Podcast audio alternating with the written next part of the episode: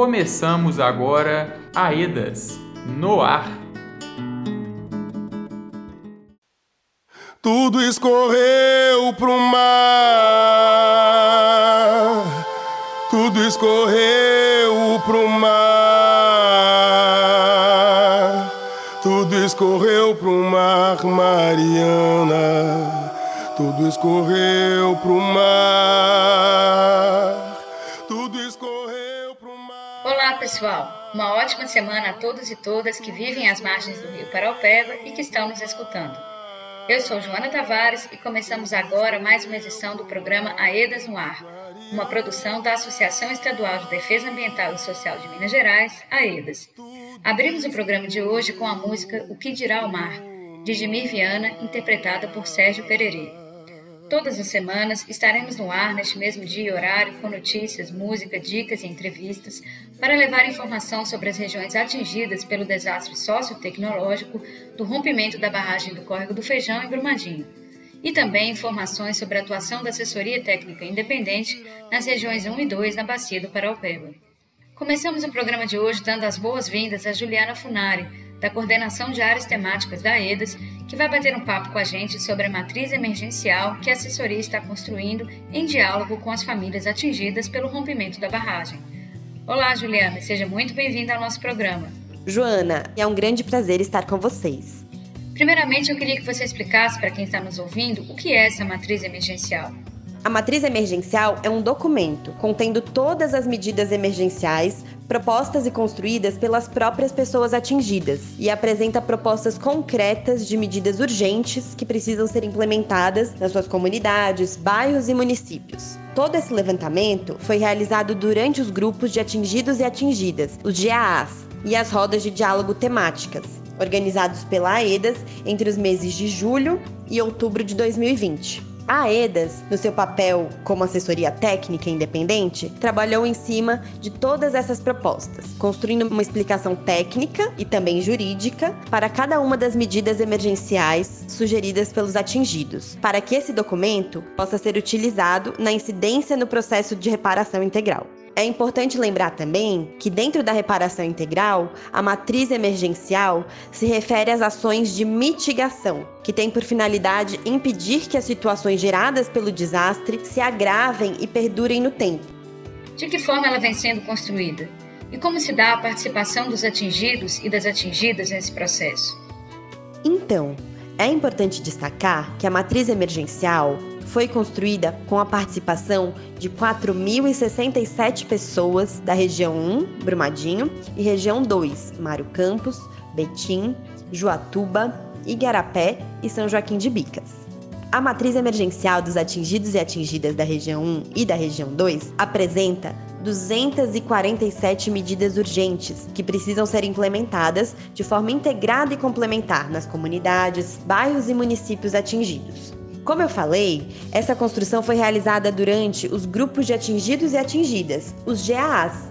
Muitos que estão nos ouvindo hoje devem lembrar desses momentos. Realizamos 644 GAAs na região 1 e 2, reuniões com os atingidos e atingidas e equipe técnica da EDAS para informação das pessoas sobre o processo judicial e onde foram levantadas todas essas medidas. Realizamos também 171 rodas de diálogo temáticas, onde aprofundamos a discussão sobre os danos e também sobre as medidas a partir de temas centrais para os atingidos no processo de reparação. Nesses espaços, discutimos, além do auxílio emergencial, outras medidas urgentes para construir as medidas emergenciais, dialogamos nos GAs sobre os danos que necessitam de tratamento emergencial, sobre quais medidas emergenciais seriam eficazes para mitigar esses danos. Conversamos quem precisa acessar essas medidas e as formas de comprovar essa necessidade. Nós da assessoria reforçamos que os atingidos e as atingidas são os que melhor sabem o que é preciso ser feito e que tipo de medidas emergenciais são fundamentais para mitigar os danos gerados pelo rompimento da barragem e que sofrem na pele todos os dias.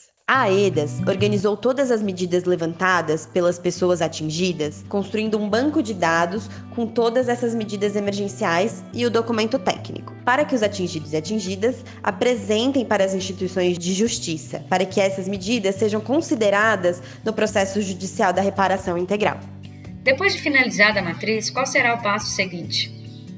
Estamos finalizando o documento da matriz emergencial, que será apresentado pelas comissões de atingidos para todas as pessoas atingidas, através de uma live aberta a todos interessados em conhecer a matriz emergencial. Fiquem atentos ao convite que será realizada através da nossa equipe de mobilização. Finalizada a matriz, precisamos que ela tenha incidência no processo de reparação, isto é, que ela efetivamente seja considerada quando forem celebrados acordos e tomadas de decisão para a reparação dos danos sofridos pela população atingida. Nesse sentido, assim que finalizada, a matriz emergencial será encaminhada para as instituições de justiça para que tenham parte no processo judicial. Além disso, os próximos espaços participativos da EDA terão como objetivo entrar ainda mais a fundo nas propostas dos atingidos, que são mais importantes para cada comunidade. Juliana, a gente agradece sua participação aqui no nosso programa para falar de um tema tão importante e que define os rumos das vidas das famílias. Um grande abraço a todos e a todas e seguimos juntos nessa construção e luta por direitos. Na última terça-feira, 10 de outubro, uma live ou transmissão ao vivo na internet que reuniu famílias atingidas, movimentos populares, instituições de justiça e assessorias técnicas independentes, entre elas a EDAS, discutiu sobre o processo contra Vale e a proposta de acordo pelo governo de Minas Gerais. Vamos saber quais foram os destaques dessa live? Momento AEDAS Olá pessoal, eu sou o Luiz Otávio Ribas, da coordenação da EDAS no Paraupeba. Na última terça-feira, aconteceu um seminário em que foi debatida a proposta de um possível acordo entre a Vale e o governo estadual. Essa proposta de acordo vinha sendo discutida sem a participação das pessoas atingidas, principais interessadas no processo da reparação integral. Eu estava lá e lembrei que nosso papel é assessorar, defender e pleitear o direito das pessoas atingidas nas reuniões de negociação e acesso a toda a documentação a respeito do processo, garantindo a participação informada. Quem participou representando o governo de Minas foi o secretário de Planejamento e Gestão do Estado, Luiz Otávio Assis que a prioridade da destinação dos 54 bilhões de reais que estão sendo negociados seria a projetos socioeconômicos para melhoria de vida da população da bacia do Paraupeba, mas não falou como a população participaria disso. Ele também defendeu tanto o Estado quanto as instituições de justiça têm legitimidade para discutir o acordo, pois está sendo elaborado em conjunto. Mas tanto a procuradora Flávia Torres quanto o procurador Eduardo Aguiar, presentes na live, afirmaram que o MPF não participou da construção da proposta de acordo. A live contou com mais de 11 mil visualizações, mas ainda muito tem a ser feito. Os conteúdos das propostas e das informações que ainda estão em sigilo precisam vir a público e serem discutidas. Na quarta-feira, 11 de novembro, houve um novo debate sobre esse acordo realizado pela Assembleia Legislativa de Minas Gerais e a AEDAS também esteve presente. Além disso, a AEDAS tem apoiado a construção de grupos de atingidos e atingidas. Um dos objetivos é garantir o direito à participação informada nos processos judiciais. Na próxima terça-feira, 17 de novembro, acontecerá uma nova audiência judicial que irá discutir essa proposta de acordo entre as instituições de justiça e o governo de Minas Gerais. A audiência também poderá definir os rumos do pagamento emergencial, que tem validade até o fim deste mês de novembro. É importante que todos e todas estejam atentos aos canais de comunicação da EDAS, pois vamos informar tudo sobre esse assunto.